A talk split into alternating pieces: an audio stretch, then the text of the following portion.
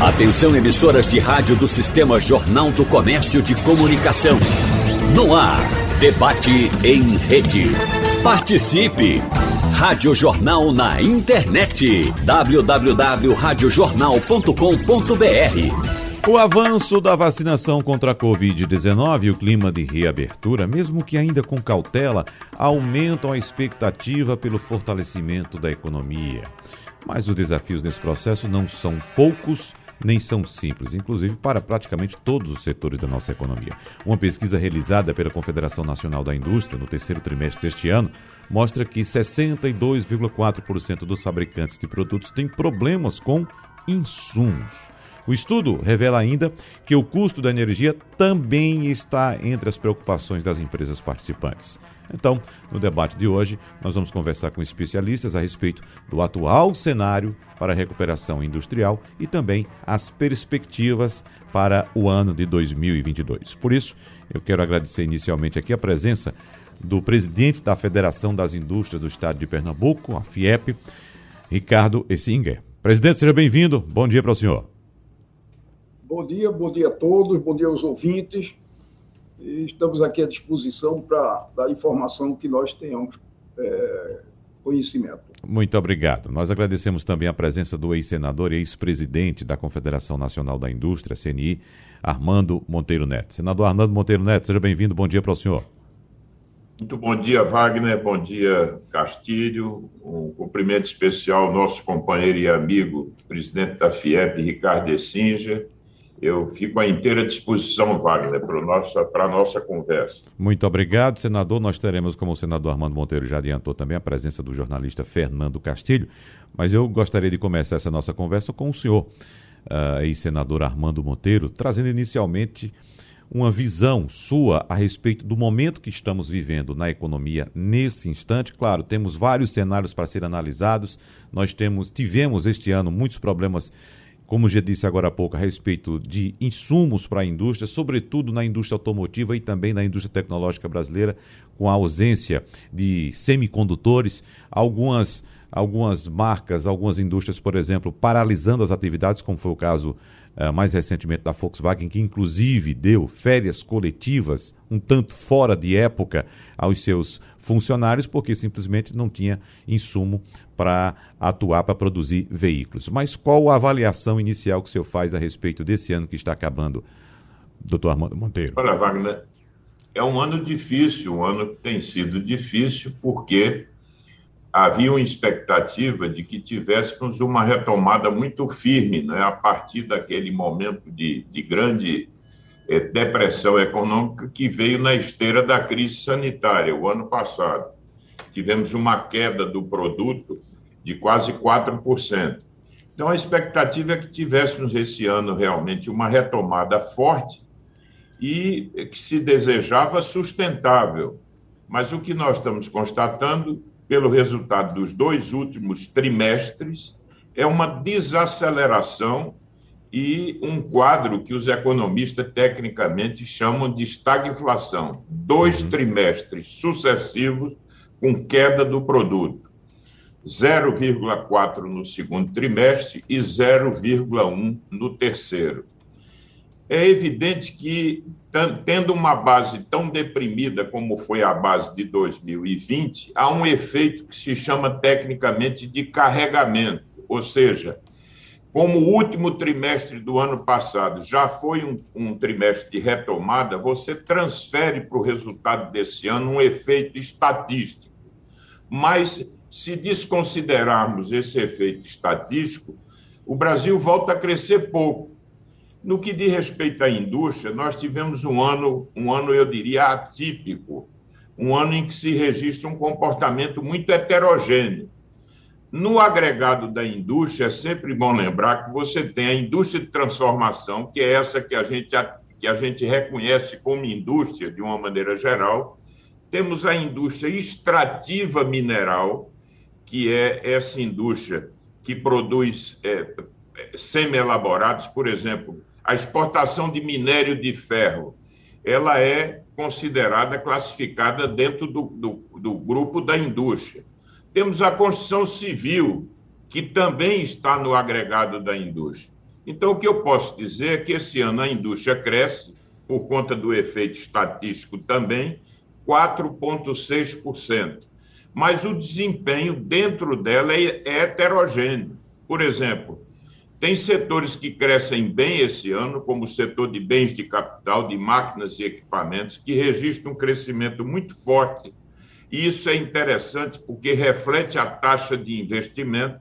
Quando se compra a máquina, você está investindo. Mas, por outro lado, como você, Wagner, assinalou, o setor de bens de consumo durável tem uma queda muito grande, a indústria de bens de consumo. Por quê? Porque nesse grupo se encontra também a indústria automobilística, que padece de uma série de problemas nas cadeias globais de fornecimento. É uma indústria integrada em termos internacionais, e aí, com esse problema todo da desarticulação dessas cadeias de suprimento, está havendo muita falta de produto, e como você falou, insumos, componentes.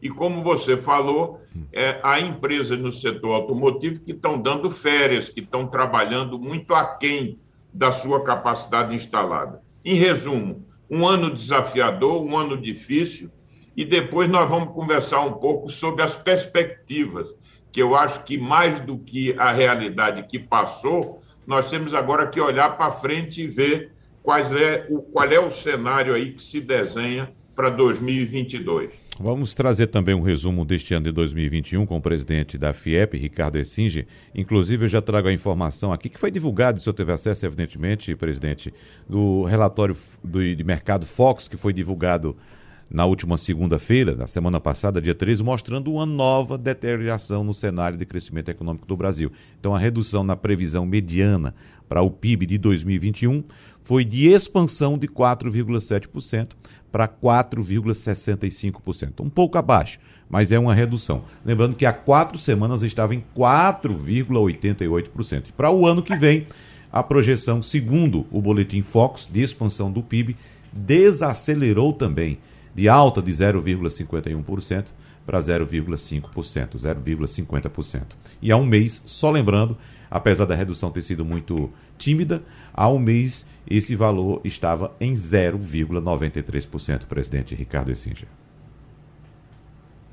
Bom, o senador Armando já fez uma síntese bastante é, consistente exatamente do, da perspectiva da indústria, de como a indústria está. Quanto ao, é, ao próximo ano, nós estamos esperançosos agora. É uma incerteza muito grande, porque não sabemos como vai se comportar essa nova variante do Covid, o que é que vai suceder, é, mas estamos otimistas e acredito, o senador falou, que tem setores que sofreram muito, tem outros setores que realmente tiveram um ganho é, expressivo. Por exemplo, setor de alimentos, setor de material de limpeza e é, saneantes. Então, esses setores realmente tiveram um ganho bastante elevado mas nós estamos aqui otimistas, estamos trabalhando, procurando fazer com que o próximo ano as empresas consigam ter suas cadeias de produção, a cadeia de suprimento, porque realmente essa parada que houve no mundo dificultou muito, inclusive essa falta de container, essa dificuldade no transporte marítimo, esse elevado custo do transporte marítimo prejudicou exatamente quem trabalha com matéria-prima importada. E como hoje, com a globalização, cada vez mais as empresas estavam utilizando matérias-primas importadas, então gerou esse desajuste. Mas somos otimistas e preocupados por, também, porque muito vai depender da atuação do governo, muito vai depender das reformas. Se essas reformas realmente forem implementadas, se acontecerem, será é, uma, um diferencial para o crescimento. Por exemplo, a reforma tributária, infelizmente, até agora nós estamos patinando, apesar da 110 já, tá, já ser quase um consenso, mas devido a dificu pequenas dificuldades e, às vezes, dificuldades pessoais, essas reformas não estão sendo aprovadas, o que daria um alento muito grande para o nosso setor industrial, principalmente. Deixa eu trazer, então, é Fernando. Esse o cenário uhum. que nós vemos. Muito bem. Vamos detalhar, evidentemente, ponto a ponto, tudo que foi colocado até agora. Agora, Fernando Castilho, uh, o presidente Ricardo Essinger tocou em dois pontos fundamentais e importantes também, que inclusive acho que nós já, nós já destacamos aqui também, como por exemplo o elevado custo do transporte marítimo, evidentemente impactando no custo do frete. E eu trouxe aqui um exemplo, inclusive agora há pouco tentei entrar em contato, entrei em contato com esse empresário para saber se ele tinha resolvido esse imbróglio, Castilho. Mas ele fez uma compra no mercado asiático de produtos e depois foi resolver a questão do frete. Para surpresa dele, o frete estava mais caro do que os produtos. Inviabilizando, inviabilizando, evidentemente, o produto dele para o cliente. E ele ainda não resolveu essa questão. É um problema sério, Castilho, que a gente uh, encontrou durante este período de pandemia e que eu não sei se você tem alguma perspectiva de que isso Olha, venha a ser corrigido. Bom dia, Wagner, bom dia, ouvinte, bom dia, presidente Singer, bom dia, doutor Armando. Olha, o cenário não é bom, não. As consultorias estão falando que os, os, a roda dos containers só gira mesmo em 23. É, e que por exemplo, no Brasil, quem, quem importou produto de baixo valor agregado não conseguiu. É por isso que a gente não está tendo uma variedade no Brasil inteiro de produtos natalinos, por exemplo, que o valor é baixo. Uhum. E os famosos produtos da China de valor agregado não foram baixados. Mas eu queria iniciar essa, essa conversa com o, o doutor Armando, para ele, aproveitando o modo que ele diz no final da, da fala dele inicial, que é o seguinte: qual é o cenário?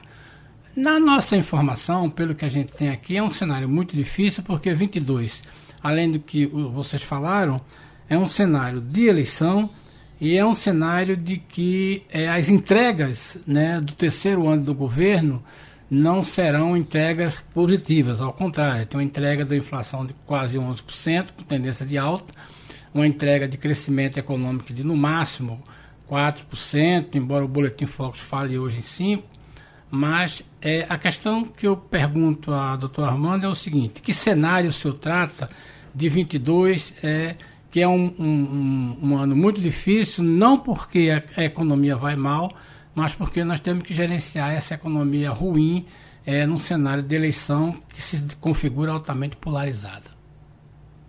Castilho, eu acho que o cenário é muito desafiador, porque nós temos incertezas é, no plano fiscal.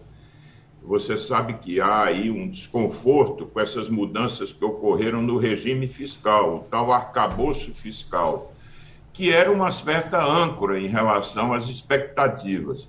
Então, nesse momento, o que é que nós temos? Nós temos uma sobrecarga da política monetária, porque já que a, o, a âncora fiscal está um pouco, eu diria que, frágil, tudo fica à mercê da política monetária, o que significa dizer o seguinte: o Brasil está vivendo um ciclo severo de elevação da taxa de juros continuamente. Em nove meses, em nove meses, a taxa de juros subiu 725 pontos, ou seja, 7,25%, o que significa a mais alta é, aceleração da taxa de juros que se dá num período nos últimos 20 anos, praticamente. Então, Castilho, a questão é o seguinte: apesar dessa forte elevação dos juros, a inflação se mostra renitente, porque muitos, inclusive, apontam o fato de que essa inflação, numa certa medida,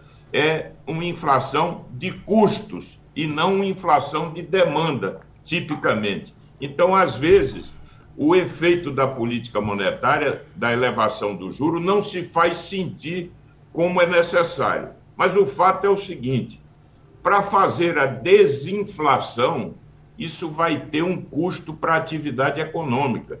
Ninguém sai de uma inflação de 11% para uma inflação de 5%, que é o que se está projetando para 2022, sem um custo para a atividade econômica a atividade econômica vai ser afetada fortemente por, essa, por esse processo desinflacionário. Por outro lado, o mundo começa a mudar. Aqueles estímulos monetários, taxa de juro negativa, políticas expansionistas em matéria de gastos, tudo aquilo que veio no bojo do enfrentamento da pandemia, o mundo agora cai na real, porque, pasme, um, um país, a economia norte-americana está experimentando um processo inflacionário também. A inflação nos Estados Unidos nos últimos 12 meses foi de 6%. Isso para a economia americana é algo inimaginável. Na Europa, nós estamos com a inflação anual batendo em 5%. Então, o que é que está acontecendo já? Um movimento de elevação da taxa de juros lá fora. O Brasil se antecipou, ou seja, o movimento de elevação da taxa de juros aqui começou mais cedo, mas eu não tenho dúvida nenhuma que isso vai se traduzir eh, num, num impacto muito forte na atividade econômica. Para fazer a inflação cair ao nível de 5%, nós vamos ter que, em certo sentido, prejudicar muito a atividade econômica. Por isso é que as projeções já indicam, na mediana, meio por cento apenas de crescimento. No que diz respeito à indústria, já se prevê que a indústria de transformação terá uma queda de 3,6% no próximo ano. Ainda que no agregado a indústria se prevê um crescimento de 0,3%, alguma coisa assim. Então, eu gostaria de que pudéssemos aqui desenhar um cenário mais positivo mas estou antevendo muitas dificuldades e, para finalizar, as incertezas políticas. Por isso, Castilha, que nós esperamos que esse debate, esse debate pré-eleitoral, possa ser um debate minimamente qualificado e responsável. Se os candidatos não oferecerem claramente um discurso responsável na área fiscal, é, se ficarmos assistindo propostas demagógicas, absolutamente irresponsáveis, não é? que, é, que apontam para um desequilíbrio até maior das contas públicas, aí sim nós poderemos ter um cenário realmente muito preocupante em 2022. Presidente Assinge, eu queria que o senhor, por favor, traçasse, a partir da luz da, que o senador que o ex-ministro Armando Neto nos dá esse cenário para Pernambuco. É, notadamente, como é que seus amigos do setor industrial têm relatado e quais são as ações, é, as estratégias que eles têm proposto, ou pelo menos têm dito, como é que eles vão atuar em 2022 nesse cenário, basicamente um cenário de Pernambuco. Como é que o senhor traça esse cenário a partir da luz que o senhor conversa com seus pares na, na, na FIEP? Bom, o que o senador Armando falou do Brasil, nós não estamos fora do Brasil, nós estamos dentro do Brasil. Então, o cenário para Pernambuco é muito semelhante e também é muito preocupante, porque muitas das soluções para os problemas que nós temos passa pela via é, do governo, atuação governamental. Se o, governo, o governo for responsável e tomar medidas e o debate político realmente se traçar pensando no Estado, pensando no país, nós vamos atravessar essa crise que o mundo está atravessando tranquilo. Mas se nós tivermos um debate irresponsável, um debate político eleitoreiro apenas, nós vamos ter realmente sérios problemas, inclusive na produção aqui em Pernambuco. É, Pernambuco nós esperamos recuperar bem, porque pelo menos os investimentos que estão sendo anunciados, inclusive da retomada do, do, segundo trem da refinaria, que é um investimento maciço e que também vai, no futuro, aumentar a produção é, química de Pernambuco, porque nós já somos exportadores de, de derivados de petróleo e seremos maior ainda derivado, é, exportadores. E com isso nós teremos uma mão de obra e também uma cadeia produtiva sólida e uma cadeia produtiva de futuro dentro do Estado. Então, vai depender muito eh, também da construção da, dessa ferrovia, trazendo minério de ferro eh, de Curral Novo aqui para Tatuoca. Se Tatuoca realmente for concedida e começar as obras de virar um terminal eh, de grão sólidos, então teremos realmente investimento e que poderá fazer Pernambuco girar. E se também esse investimento que está sendo anunciado é, durante meses pelo governo do Estado, de 5 bilhões em obras públicas, se realmente uma parte dessas obras forem realizadas no próximo ano, você terá é, esse investimento em infraestrutura que irá ajudar ao crescimento da economia do Estado. Porque, se você for recordar, na crise lá de 29 nos Estados Unidos, a solução que deram foi o quê? Investimento em infraestrutura. É, fizeram rodovias e ferrovias com investimento maciço para que se saísse da crise.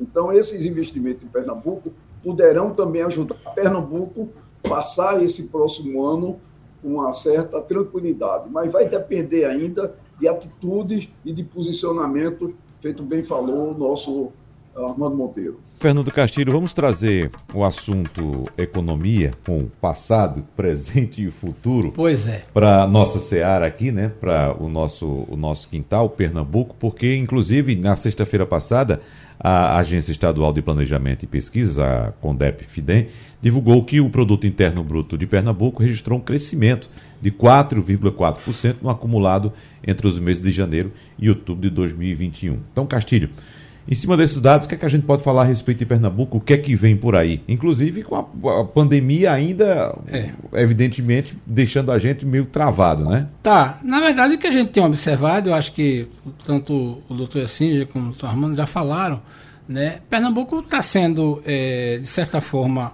é, com uma performance melhor é, em função daquilo que está, por exemplo, a, FIA, a, a Jeep ajuda muito hoje, a, a refinaria ajuda muito hoje, a, a a antiga petroquímica Suap, que está funcionando com 100% da capacidade, deve ter ampliação, ajuda. A retomada do, do estaleiro Atlântico Sul, que já, já gera emprego para 500 pessoas somente no setor de reparo. Mas eu queria perguntar ao o ministro, ex-ministro Armando Neto é, sobre qual é a visão dele né, das entregas do governo de Pernambuco é, para 22 e das entregas do governo de Pernambuco para o próximo eleito, né, porque a gente sabe que efetivamente esse ano o governo tem condições financeiras com caixa muito melhor e está anunciando investimentos, essa coisa. Mas qual é a avaliação que o senhor faz é, daquilo que, das entregas que estão sendo feitas em 22 e qual é o cenário que o senhor traça para o próximo governador em 23. Só um minutinho, Castilho. Você fala, inclusive, do Caixa de Pernambuco para 2022. 22 Você trouxe a sua coluna informações foi, a respeito né? disso, e, né? E tanto que eles estão trabalhando com números bastante positivos, até porque Pernambuco adquiriu a capacidade de, de, de, de, de fazer, contrair financiamento. Senador Armando Monteiro. Castilho, você traz uma questão muito importante que é o seguinte: qual é a contribuição que o investimento público em Pernambuco pode dar nessa hora em que há tantas incertezas do ponto de vista da, da sustentação, vamos dizer, da, do nível de atividade econômica? E aí nós temos que fazer uma constatação. A primeira é que nos últimos sete anos, Pernambuco investiu muito pouco, sob qualquer critério. Eu estou falando investimento público. Em média, Pernambuco investiu 3% da receita corrente líquida. Isso é muito pouco diante das necessidades de Pernambuco. É algo, Castilho, que representa um investimento médio de 900 milhões de reais. Isso não permite, esse nível de investimento não permitia sequer você poder enfrentar a depreciação da infraestrutura, do capital físico do Estado. Veja a situação das ferrovias, vejo o número de obras inacabadas. Mas agora, como você falou, o governo do Estado, em termos de finanças públicas, vive um momento excepcional. O que se espera dele é que ele possa usar essa, esse momento, e é bom que se explique ao povo de Pernambuco. Isso não foi fruto de um ajuste fiscal é, decorrente da qualidade gerencial do governo do Estado. Isso foi fruto, Castilho, de várias circunstâncias. Primeiro, o ano passado, o volume de transferências federais para Pernambuco, em função da pandemia, foi algo extraordinário. Segundo, suspenderam qualquer reajuste do funcionalismo público no bojo daquelas medidas da PEC emergencial. Dois anos sem aumento do funcionalismo. E, finalmente, a arrecadação esse ano turbinada pela inflação. Você sabe qual é o aumento da arrecadação nominal do ICMS? Quase 30% nominais, 29%. Então, o que está acontecendo com Pernambuco está acontecendo com o conjunto dos estados. Tanto que quando você olha o resultado do setor público consolidado esse ano, Castilho, os estados têm superávit no seu conjunto, enquanto a União tem déficit primário, os estados têm um superávit. Então, o que é que se espera? Que o governo do estado, que agora está com um caixa, com essa liquidez, possa investir, porque não é um entesouramento, não é ficar com dinheiro em caixa, é transformar esse caixa em obras, na retomada de investimentos seja, por exemplo, nesse plano de recuperação da malha viária que foi anunciado tantas vezes, seja na conclusão de algumas obras, por exemplo, na área de eh, hídrica, de segurança hídrica, dos corredores de transporte, de uma série de, de, de obras que ficaram aí paralisadas ao longo do tempo. Então, além do que o presidente Ricardo Essinger pôde apontar de forma muito correta, de que Pernambuco tem uma chance, por exemplo, de agora a refinaria dobrar a produção com um investimento complementar, a Fiat puder ter um ano melhor no próximo ano, seguramente, a, a Jeep lá em Goiânia, eu acho que nós temos pela primeira vez uma expectativa de que o investimento público no Estado se eleve fortemente. E aí pode ser, a depender do ritmo dos investimentos, pode ser que isso tenha um efeito amortecedor dessa queda da atividade econômica que nós esperamos em função de tudo aquilo que já foi aqui discutido. Deixa eu saber também do presidente da FIEP, Ricardo Essinger, a respeito da expectativa que ele tem em relação ao próprio número que o senhor citou, de 5 bilhões de reais em investimentos previstos para Pernambuco no ano que vem, presidente e Ricardo. E a gente sabe, como o, o, o senador Armando Monteiro citou aqui também a, a, a JIP, a JIP tem um, um gargalo chamado infraestrutura é. aqui em Pernambuco. Então, de que forma a indústria seria beneficiada com obras públicas dentro desse montante de 5 bilhões que o senhor citou, presidente? Eu só queria completar a pergunta de Wagner o seguinte, presidente Essinger, é, os, seus, os seus colegas é, se queixam é, de, que, de que problemas em relacionados a essa relação governo-empresariado? Né? Tem essa questão do gargalo, mas como é que o senhor trata isso? É, é, conseguem chegar a colocar essas demandas, além das demandas públicas? Bom, várias demandas que nós colocamos fomos atendidos e outras não. Por exemplo, nós temos uma que nós não entendemos porque é que ela continua, por exemplo, é o fundo, o FEF, o Fundo de Equilíbrio Fiscal, porque foi um fundo que foi criado quando o Estado estava com sérias dificuldades, que as empresas, teoricamente, estavam emprestando ao Estado e queriam receber quando terminasse de usufruir dos incentivos. Acontece que o Estado está numa situação econômica equilibrada, segundo o próprio secretário da Fazenda e o governador têm falado, tanto é que fala-se investimento de 5 bilhões, e, no entanto, nós pedimos para que esse fundo é, fosse é, encerrado, essa, essa, esse é, recursos que as empresas estavam deixando para o Estado. E até agora não conseguimos esse pleito, que é uma coisa justa, uma coisa lógica, ser atendido.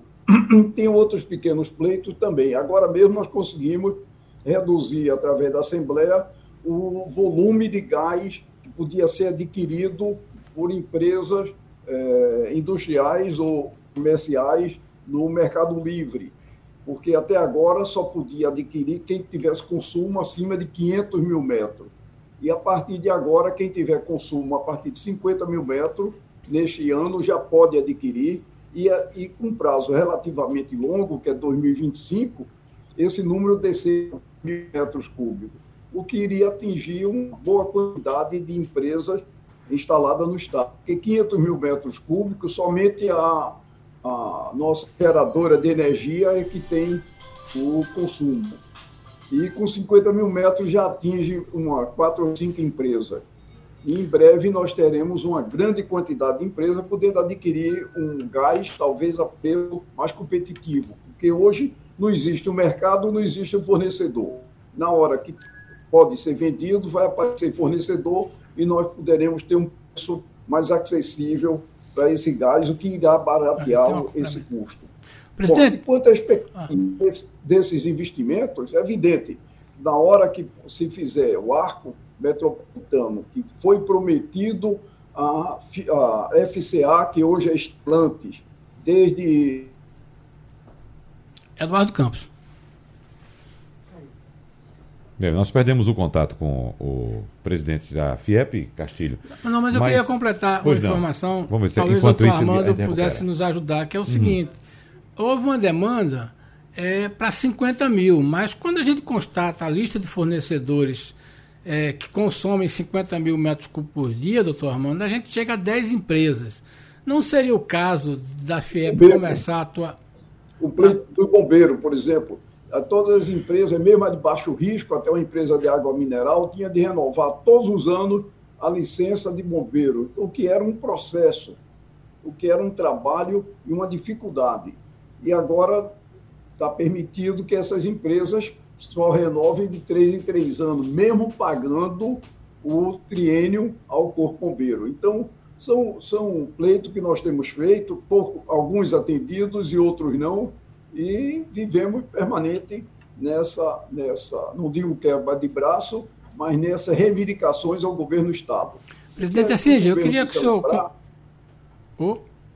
Interrompi? Pois não, Castilho. Pode falar. Não, era, era só para completar uma informação. Eu, eu fui, fui na, no banco de informações da Copergás e vi que é, é, essa redução de 500 para 50 mil só vai atender em 22, por exemplo, é, 10 clientes. Não seria o caso de se trabalhar né, para que, por exemplo, pelo menos para chegar a 50 clientes, né, porque é, é, pela relação né, só 10 empresas teriam aptas a comprar é. isso. Não seria o caso de já constatado que seriam somente 10, 10 empresas. Não se pensar em, em, em para que reduzir isso mais, talvez para 25 mil, para 10 mil? Para conseguir isso, nós, há quatro anos que nós estamos brigando para conseguir abrir esse mercado. Quer dizer, foi o primeiro passo, foi uma vitória conseguir pelo menos 10 empresas poderem entrar no consumo. Tá certo. Porque o nosso pleito era de 10 mil metros geral. E depois, em 25, passar para 5 mil metros. Então, esse é que era o nosso pleito. Com tá muita certo. discussão, com muito trabalho, muitos anos de, de conversa, nós conseguimos pelo menos essa de 50 mil metros agora. Mas vamos continuar nessa, nessa peleja, né? porque não deveria ser peleja, porque nós, fazendo parte do Estado de Pernambuco, nós queremos o melhor para o Estado, Quanto melhor tiver a economia do Estado, melhor estamos todos nós. Nós não queremos que o setor industrial apenas leve vantagem, não. Nós queremos que o setor industrial progrida junto com o Estado. Nós sabemos que o Estado precisa de recursos, nós sabemos que o Estado precisa ter a sua arrecadação, mas para isso acontecer, precisa que nós tenhamos uma produção saudável, uma produção boa, e o que não está acontecendo. Então, esses pleitos nós continuaremos. Temos tido muito contato com o Heriberto na Assembleia, que tem nos recebido muito bem. Temos tido reunião com a assessoria dele sempre e também, muitas vezes, barrando alguns projetos que surgem, que são projetos que vêm dificultar o funcionamento do setor industrial. Você estava passando... nós temos conseguido barrar vários projetos dessa natureza. Castilho, você tinha é, é conduzido essa, essa mesma questão para o senador Armando é, Monteiro. Mas ele ficou prejudicado agora. É, mas eu não sei se ele conseguiu pegar o fio da meada, mas pode seguir, né, senador Armando. Eu queria, só para completar... Está fechado seu microfone, por favor. Queria completar, senador, sobre o seguinte, essa, essa, essa dificuldade, né, que levou, por exemplo, quatro anos para se conversar o governo do Estado, é, esse é um dos entraves que os empresários se queixam de, de um canal. Você acha que é, é, é, é, melhorou, pelo que o senhor tem conversado com os seus seus pares do setor empresarial é, conseguem melhorar um, um, afinamento de uma conversa melhor entre as instituições do governo do Estado e o empresariado? Olha, Castilho, eu devo reconhecer que todo o movimento empresarial de Pernambuco, e, e aí, nesse caso, capitaneados pela FIEP, tem tido um papel muito proativo, quer dizer, no sentido de levar os pleitos, de defendê-los, é, de participar do debate público, mas há claramente, a meu ver, ainda um déficit de interlocução com o governo do Estado. Há, infelizmente, uma cultura que predomina em Pernambuco e que é possível perceber um certo viés anti-empresarial. E veja, Castilho, que nós temos um dado que é insuspeito, que é o relatório do Banco Mundial, na sequência daquele trabalho do Doing Business. O primeiro relatório que foi feito dentro do Brasil apontou Pernambuco como um dos piores ambientes de negócio do Brasil. Ou seja, é o Banco Mundial, não sou eu, Armando e aí o que é que acontece? Ele considera fatores como para você obter um licenciamento ambiental, para você obter uma licença de construção, para abrir uma empresa, para resolver um litígio comercial. Quando se compara o tratamento tributário de Pernambuco em relação aos pequenos negócios, você compara com a, com a Bahia, o uso alargado da substituição tributária aqui, que penaliza o pequeno, o capital de giro do pequeno. Então, há um ambiente ainda em Pernambuco que eu diria relativamente hostil aos que querem investir e empreender.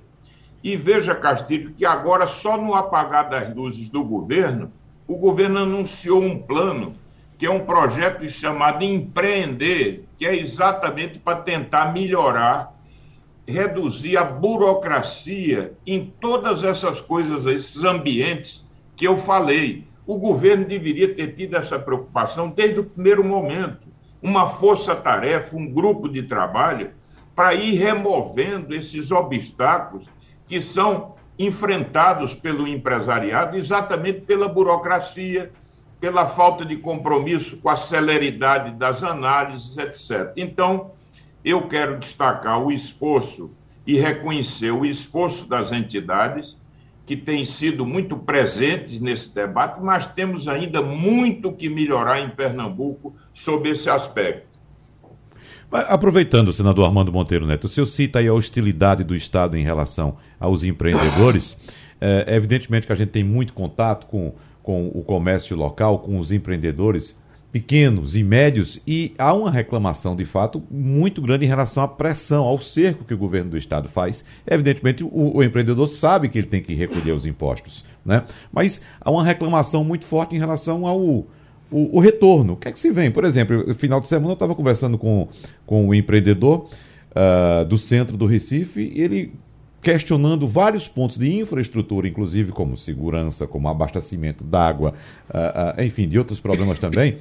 Uh, e, e, reclamo muito desse retorno, Castilho, por parte do governo do Estado. Porém, vale enfatizar, enfatizar, como você trouxe, Castilho, que vamos entrar 2022 com um caixa bastante robusto. E é um ano eleitoral, é um ano em que o governo, evidentemente, tem seus interesses eleitorais e pode utilizar esse caixa para obras, inclusive nesse aspecto, né, Castilho? É verdade. Mas esse é um bom momento para a gente perguntar aos nossos entrevistados é, sobre é, se fosse perguntado a, a, a, um deles, né, qual, qual seria a concentração de, de ações para melhorar o ambiente negocial, o ambiente empresarial. Doutor Singer, por exemplo, se, se fosse, é, que deve ser, que seria o normal, né, como, como o Estado pode lhe ajudar nessa questão? Seria, por exemplo, de, de, de uma legislação menor, de uma melhor, uma facilitação no, no, no entendimento do ICMS, dos tributos que a indústria deve recolher, né? uma, uma maior interlocução no acesso de empresas e liberação de infraestrutura. O senhor, se o senhor pudesse relacionar três, dois ou três pontos, o que é que o senhor diria para dizer, olha, se você fizer isso, ajuda muito a gente? Oh, Primeiro é o seguinte, na área tributária, uma maior compreensão por parte do Estado qual é que ele que a Secretaria da Fazenda, na verdade, deve ser um indutor de desenvolvimento e não apenas arrecadatório. Ou a Fazenda hoje olha sob o ponto de vista de arrecadação. Por exemplo, vou dar um exemplo simples de um assunto que a gente vê é, tentando, vem falando, vem pedindo que realmente resolve o problema de pelo menos umas três dúzias de empresas. O ICMS mínimo. O ICMS mínimo, nós, com a situação de pandemia, a empresa que não pôde recolher, que não teve volume de vendas o ano passado igual ao ano retrasado, ela vai ter de pagar uma diferença do ICMS que recolheu a menos. Porque se ela teve um decréscimo de venda, é evidente que o recolhimento ICMS foi menor. Então, no fim, quando chega o fim do ano, o Estado verifica e aquelas empresas são obrigadas a recolherem aquela diferença entre o ICMS que ela recolheu no ano anterior e o ICMS desse ano. Então, isso aí cria um problema para a empresa, porque a empresa já está em dificuldade, porque a empresa está vendendo menos, a empresa está com volume de, é, menor, e, no entanto, ela é penalizada perdendo o incentivo que ela tinha. Então, se ela tinha dificuldade, ela vai ter uma dificuldade maior ainda. Então, isso aí é uma coisa que o Estado devia olhar e resolver facilmente. Já tivemos dezenas de reuniões, sobre o assunto, e a última o Estado respondeu que não podia porque tinha levar para o Confaz. Não, ele podia resolver aqui sim. Uhum. Era possível ser resolvido. É. Bom, então, esse é apenas um exemplo. Então, tem ponto que realmente, Castilho, é, precisa que tenha um diálogo, mas um diálogo entendendo, não é aquele diálogo tipo monólogo, que a gente fala, o outro diz que ouviu apenas e, e fica por isso mesmo. Porque nós estamos aqui exatamente para melhorar o ambiente de negócio, para melhorar o setor industrial, para que o setor industrial pernambucano cresça e venha ter a pujança que já teve no passado. Então, quando a gente olha a estatística, diz, ah, o Estado está crescendo. Por quê? Refinaria e o setor petroquímico de um lado, a Fiat, a Stellantis de outro, esses dois juntos já podem melhorar ou piorar o PIB do Estado. Mas as médias e pequenas empresas estão realmente entrando num declínio. Isso aí é preocupante, porque é quem gera emprego. Tanto é que você olha na massa de empregados do, no Estado, nós somos um, um dos piores do Brasil. Então, precisamos melhorar o ambiente de negócio, não só nas grandes, nas grandes redes de distribuição, nas grandes empresas, mas na média e na pequena, que é quem gera emprego e quem gera riqueza local. É. São empresas de pessoas residentes e no Estado, que vivem aqui, que trabalham aqui e que aplicam qualquer lucro que tiver aqui. Esse é que é o grande é, interesse que precisa ser feito pelo governo do Estado. Senador Armando então, Monteiro, para a gente fechar, para gente fechar esse bloco, é, é, o que eu quis enfatizar naquela intervenção que eu fiz agora com Castilho é que há uma eficiência notória na arrecadação do governo do Estado. Né? Mas as preocupações do senhor residem onde nesse aspecto? Olha, eu acho que há um ambiente que precisa ser. O, o, governo do Estado tem que ter um observatório permanente sobre cada ambiente que afeta o ritmo dos investimentos no Estado, a atratividade do Estado. É claro que tem o ambiente da infraestrutura, e aí é preciso lembrar que tem um custo Pernambuco. Wagner, quando a gente entra, eu fui agora, eu fui lá para Fortaleza, depois a Juazeiro e depois percorri o Araripe. Quando você entra em Pernambuco, as estradas são as piores estradas. Quando você anda lá no Ceará, as estradas são melhores. Quando você sai daqui e vai para Paraíba, quando, vamos dizer, quando é, é, chega na fronteira, quando entra na Paraíba, as estradas são melhores também. Então você tem o custo Pernambuco, uma infraestrutura que se deteriorou por falta de investimentos. Depois tem o ambiente da tributação. O presidente Ricardo Esija já lembrou aqui vários aspectos em relação ao ICM. Eu falei da questão da substituição tributária, que penaliza muito as, as tais pautas de tributação. Você, de forma meio arbitrária, pressupõe que existe um lucro e você define a tributação sobre essa pauta, sob um valor agregado teórico. Esse é outro ambiente. Tem toda a questão regulatória, que você precisa ter um olhar também sobre isso. O problema, por exemplo, aqui de custas judiciais.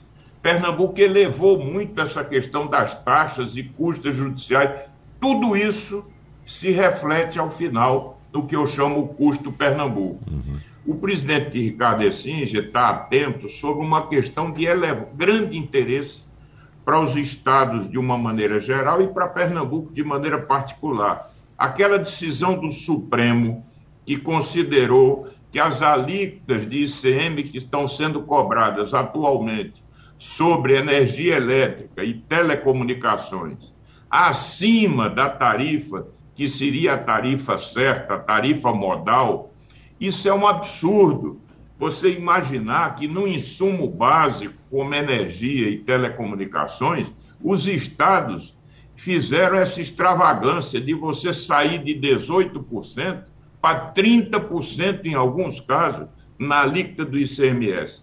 O Supremo Tribunal decidiu que não é possível cobrar acima do que seria a tarifa para essas, essas áreas essenciais. Então, o Supremo agora vai definir uma modulação dos efeitos, porque, evidentemente, isso vai impactar as finanças estaduais. No caso de Pernambuco, só esse diferencial de alíquota tira um bilhão de reais do setor privado. Evidentemente, isso se traduz em mais arrecadação do governo. Mas são temas que precisam ser acompanhados porque afetam o custo Pernambuco, por assim dizer. Nós já temos o problema do custo Brasil, juro alto, problema de toda a ordem. E tem a ele, nós temos que agregar o chamado custo Pernambuco, que decorre dessas, dessas, dessas, desses custos sistêmicos e dessas ineficiências que infelizmente são constatadas aqui. Eu quero passar a palavra agora para o presidente da FIEP, Ricardo Essinge. Vou dar um minuto para o senhor, presidente, para o senhor fazer aí suas considerações finais e, evidentemente, suas perspectivas em relação a 2022. Por favor. Bom, realmente a gente em um minuto tem que ser uma síntese muito grande. Isso. É desejar para todos um bom, um bom ano novo e que realmente nós tenhamos uma tranquilidade no próximo ano, que essa nova cepa e as outras que vêm não atrapalhem a vida da população, não só do Brasil, mas do mundo. De forma que, para todos, nós podemos desejar que no fim do próximo ano tenhamos aqui uma nova palestra, uma nova discussão sobre perspectiva de 2023 em outro patamar, todos saudáveis e satisfeitos com o ano que tenha passado de 2022. De forma que agradeço a todos e aos nossos ouvintes, uhum. também extensivo esse voto de bom ano novo. Senador Armando Monteiro. Olha, Wagner, agradecer a vocês, desejar também os melhores votos. É sempre um momento em que a gente tem que renovar as esperanças também. E eu queria lhe propor que, em algum momento, a Castilho, a você, a gente pudesse discutir uma agenda para o futuro de Pernambuco. Porque uhum. nós estamos ainda discutindo tapar buraco, é, universalizar a oferta de água, mas e a agenda do futuro que nós precisamos cuidar? Desenvolver competências novas. Nós estamos vivendo um mundo de transição energética, o um mundo da inteligência artificial. O governo de Pernambuco já é um governo digital, tem um programa para poder transformá-lo num governo mais ágil, com melhoria de processos, com custos menores. Então, eu deixo aqui no ar Evidentemente, não estou me apresentando para esse debate, porque há em Pernambuco muita gente qualificada para fazer essa discussão. Mas vamos ver se a gente pode tratar de uma agenda para o futuro, do, dos desafios que se colocam para o futuro. Muito obrigado, então, senador, ex-senador Armando Monteiro, ao presidente da FIEP, Ricardo Essinge. Para a gente fechar, Castilho, também vou dar aí para você 30 segundinhos para você fazer sua consideração final. Lembrando que tem algum movimento estranho ocorrendo no mercado hoje, porque a Bovespa está apresentando agora uma queda forte de quase 2% na abertura do pregão. É a questão, basicamente, acho que a gente estava lendo aqui, primeiro desse, dessa insegurança né, com essa nova com essa nova cepa né, na Europa que está vivendo um inverno muito forte. Mas eu acho que o senador, o senador propõe um debate interessante. Eu acho que a gente uhum. precisa ver o seguinte: é, a gente falava que não tinha dinheiro para fazer as coisas. Agora nós estamos com dinheiro para fazer as coisas mínimas.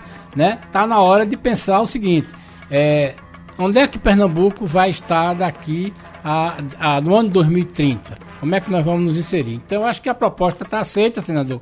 A gente vai é, marcar uma conversa, certamente, é, e, e, e, acho que é um interlocutor que deve estar nessa conversa também. A gente acho que é uma ideia bem interessante. Essa conversa já pauta todo o ano de 2022. Já pauta né? todo o ano, senador. Exatamente. Obrigado, então, mais uma vez ao senador, ex-senador, ex-presidente da CNI, Armando Monteiro Neto, e também ao presidente da Federação das Indústrias do Estado de Pernambuco, Ricardo Essinge. É você, claro, meu colega Fernando Castilho, e você que nos acompanha. Abraços e até a próxima. Tchau, tchau.